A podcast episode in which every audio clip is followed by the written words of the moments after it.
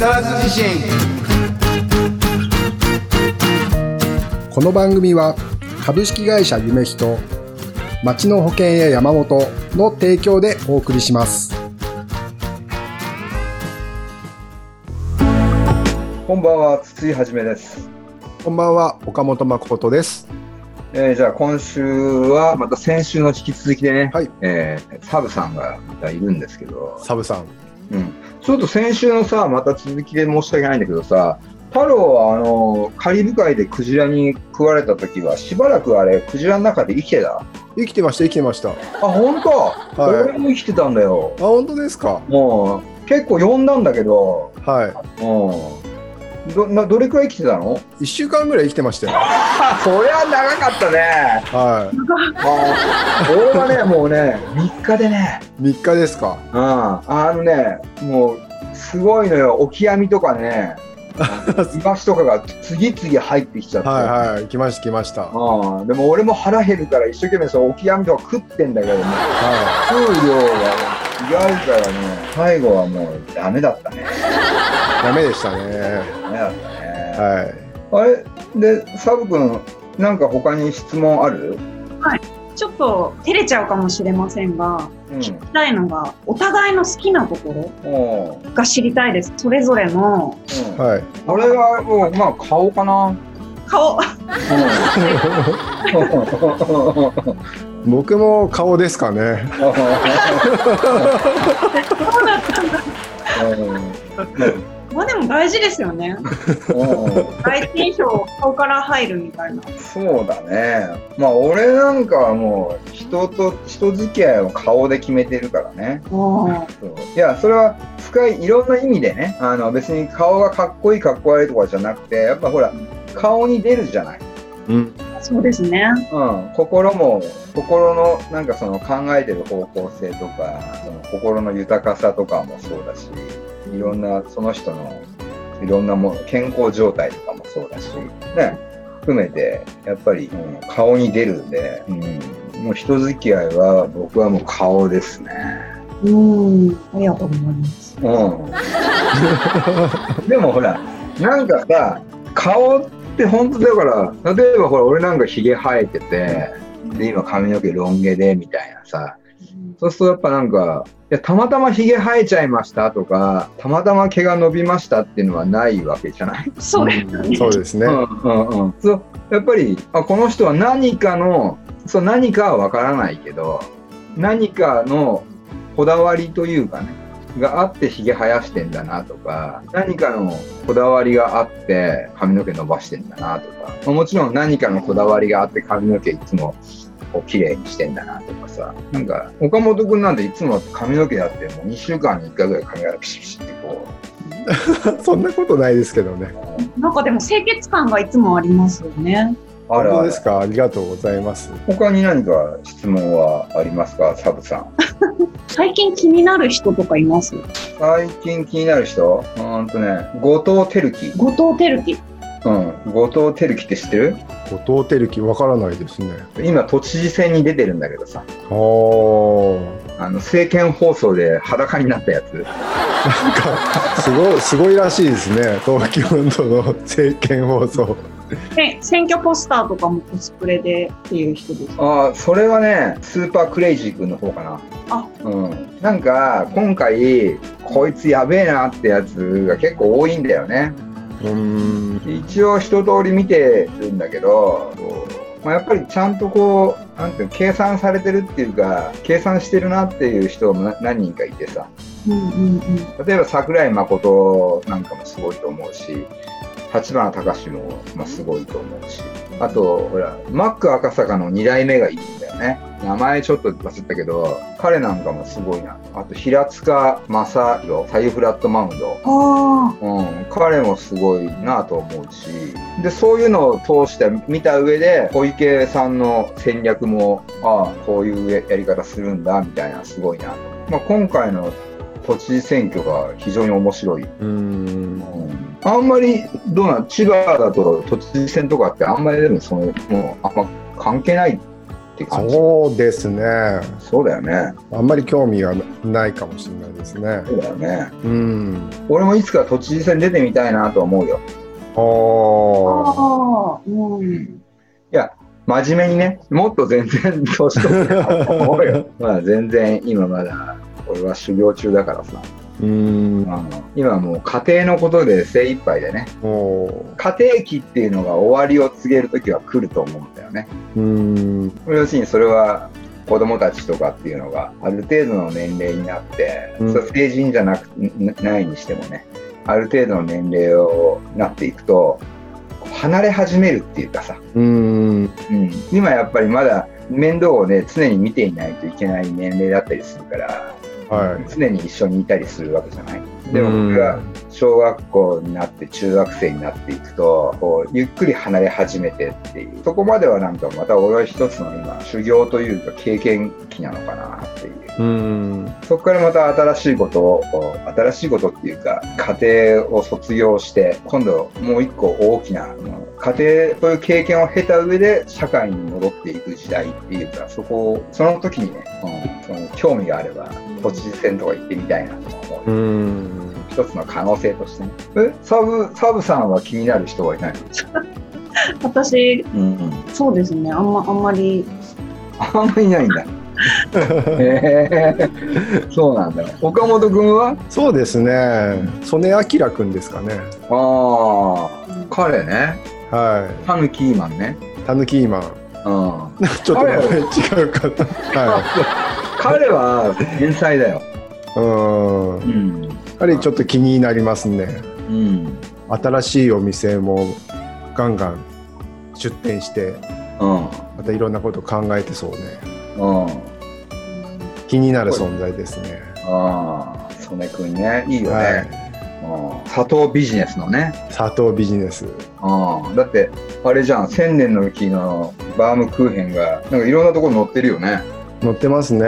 うん。もうすっかりなんか日本のメジャーお菓子、メジャー甘砂糖ものの、うん。あれだよね。一人だよ。一人っていうか、一個になってるもんね、あのバームクーヘンはね。本当ですね。名プロデューサーだよね。うん。うんスター一人持ってるのと変わんないもんね。そうですね。またね、砂糖っていうところがいいよね。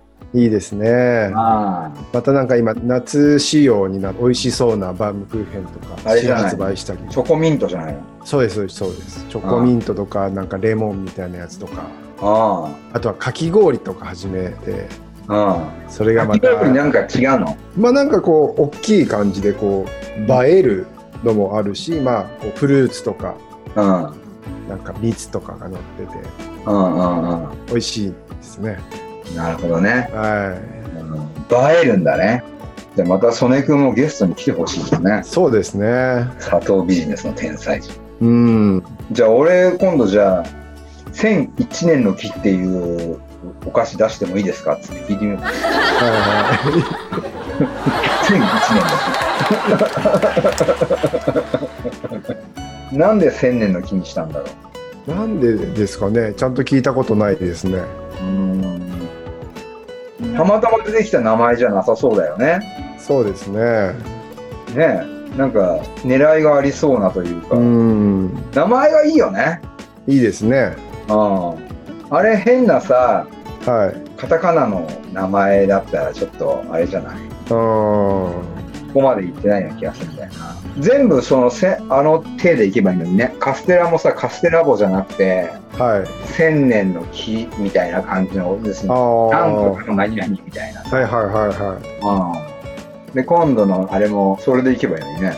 いそうですねうんフィナンシェパーティーうん。ん？何？もう一回言って。フィナンシェパーティーフィナンシェパーティー。はいフィナンシェ。あの、要するに、あれでしょ？あの、ちょっとペチョってした、あの、そうですそうですそうですうん焼き菓子です焼き菓子だよね。はい食べた？食べましたおー美味しかった？美味しいですよ今今度持っていきますねああ、ぜひぜはひ。最近ね、人じゃないけど、気になってる場所があって、いはいうん。それは京都かな。京都ですか？うん京都僕行ったことないんですようん。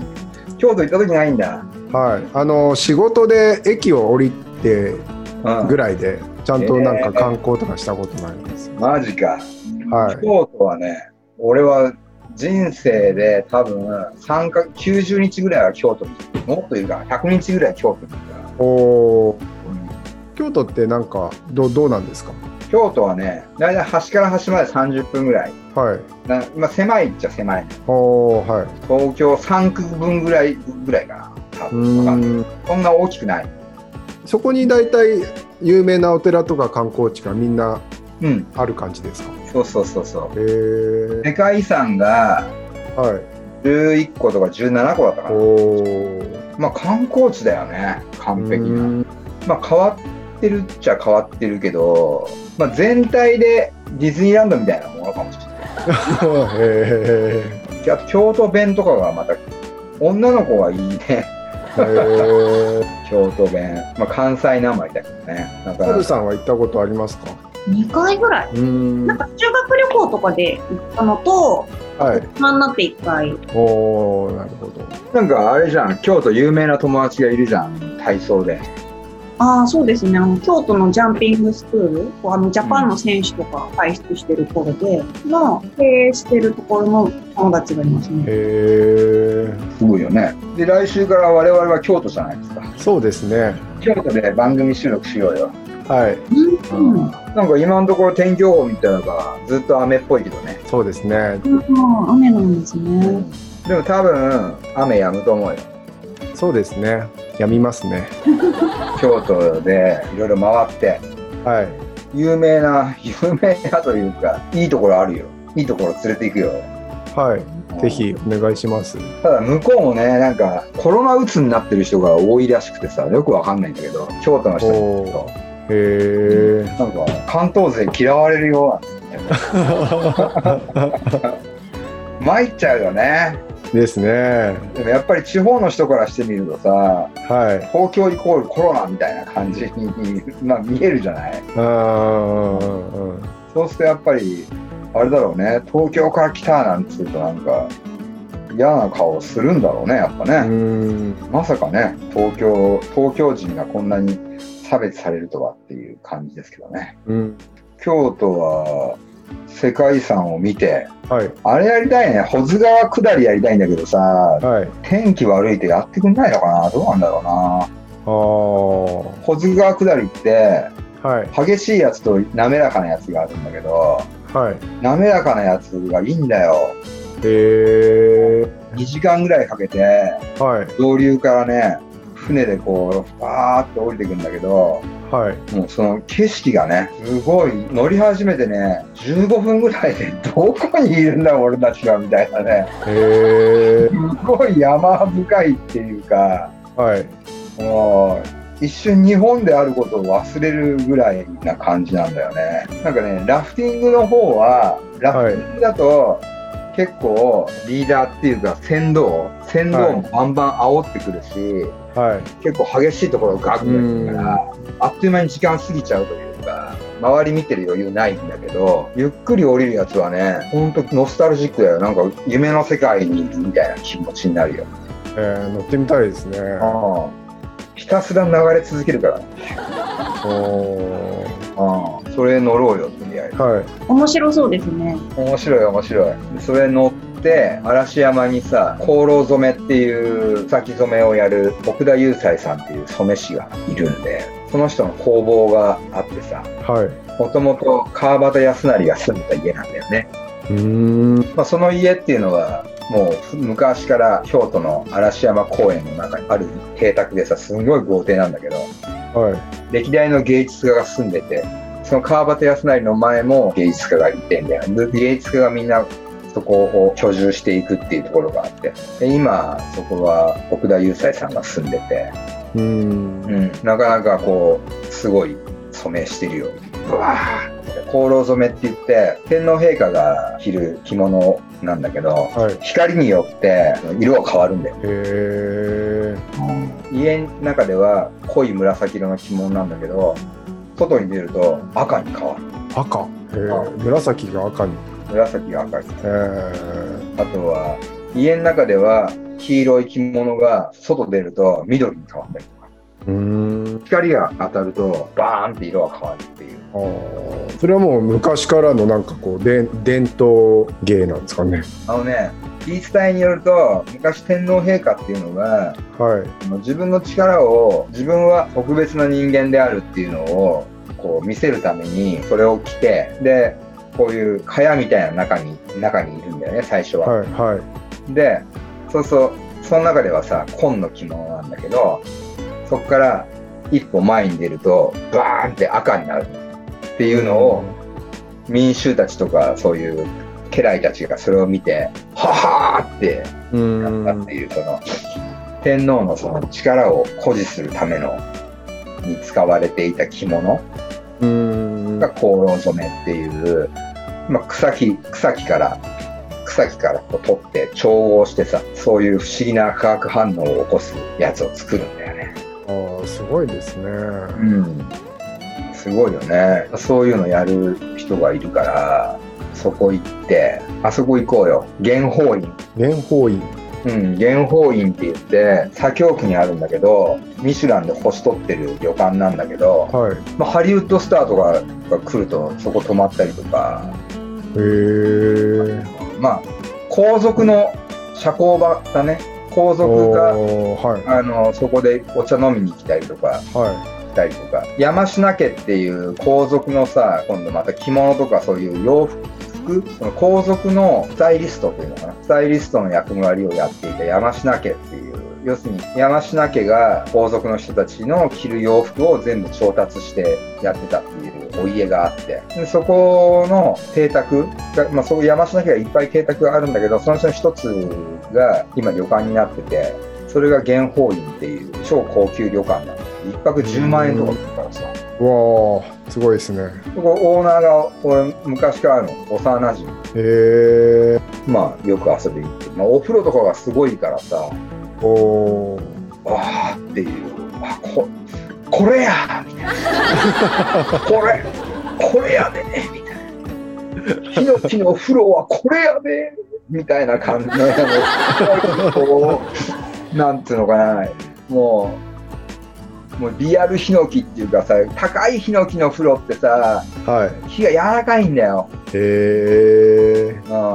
うん、いいヒノキ使ってますなみたいなそうで、ま、匂いがさもうすごい、はいはい。すごいこれはもうヒノキで決まっちゃいそうみたいな感じのもう うわーみたいな、うん、すごいなんかもう超幸せな気分にテンション上がるよね。あそこはなんかアロマ効果とかあるんじゃないのかなヒああ。ノキおお風呂として4日かってっていうかこう入ってよしだしはい。ね、まあ、いろんな風呂があるじゃないその、はい。硬い石みたいな石の風呂とかって結構なんか硬くて嫌なんだよね、俺ね。そうですね。ああ、そう。で、こうやっぱヒノキの風呂はなんか柔らかい、すごいいい。で、しかも匂いがいいみたいな。うーん。あーまあ、あとお庭がすごく綺麗でね、まあそうちょっとこの庭でも見ながら風呂入って、はい。リッチーな気分になるというのもいいかもしれない。楽しみですね。うん、いろんな楽しみ方が京都には。なんかね、京都っていうのはね、京都とか浅草とか新宿とか渋谷っていうのは、なんかあと木更津もそうだけど、すごい俺は馴染みがあるというか、おーまあでも地方っていうか、なんかそう好きだね、俺はなんかいろんなそういうところに入り込んで 根付いていくというか、まあ大島もそうだし、鹿児島もそうだしね。はい。うん、いろんなところに。で、また土地土地にさ、いろんな面白い人がいるじゃない。はいはい。うん、で、その人たちと、なんかこう、ね、まあ、岡本君ともそうだけど、うーん。木更津っていう、よ木更津も俺は人生でさ、もう100回は行ってると思うんだよね。多分ちょうど100回ぐらいじゃないかな。わかんないけど、はいはい。そんな感じするよ、なんか。うーん。今100回とか100ちょっと超えたぐらいまあその一回一回にやっぱりドラマがあるわけで、はい。うんまあ、木更津に行くたんびにドラマがあるうもんね。ありがとうございます。ねいやこちらこそね、うん、京都楽しみだね。はい。また何か新しいことが新しい刺激が得られるんじゃないかなと思ってまいや、す。相当刺激的だと思うよ。うん。京都はもう、煙出ると思うよ。あもう、うんー楽しみですね。ね俺たちのほら、あのー泊まるところもさ、はい結構、五条通りの駅の近くじゃん、もはい。う。うん、すごい大都会だしね。もう歩いて1分でマックがあるからね。はいですね。うん、いや、もうすごいよ。すごいいい。もう、あ、こんな大都会のいいところだよ、みたいな。近くになんかスタバもありましたね。ああ。そう。だから、ほんとね、一歩入ると、京都はなかなか、あの、舞妓さんになるか？最高さんになったんですか？なんか、あの、男だけど、舞妓さんになれるところがあるらしい。えー、それで外とか歩けるんですか？もちろん、もちろん。え結構やばいよね。ー、楽しそうですね。でも。あ俺たち二人が舞妓になってたらね。はい。うんでそれでバレなかった外人とかには分かんないんだよ。さすがに俺ひげ生えてるからな。おおなんだよって言ったんだけどさ。うんハローあたりこう白塗りしちゃってさ、はい。カツラかぶったらさ、はね、意外となんか綺麗な女性みたいにい。なりますかね。うんなるかもよ。はい。ということで、そろそろお時間ですね。ちょっと聞いてよマイクロフォンと木更津自身また来週。バイバイ。番組ではあなたからの投稿をお待ちしております。公式ホームページのメールフォームまたは Facebook ページのメッセージよりお送りください。投稿内容は相談感想何でもお待ちしております。なおこの番組はポッドキャストでも視聴できます。聞き逃した方また聞きたい方ポッドキャストで会いましょう。本日の曲は504ズボンで You and I「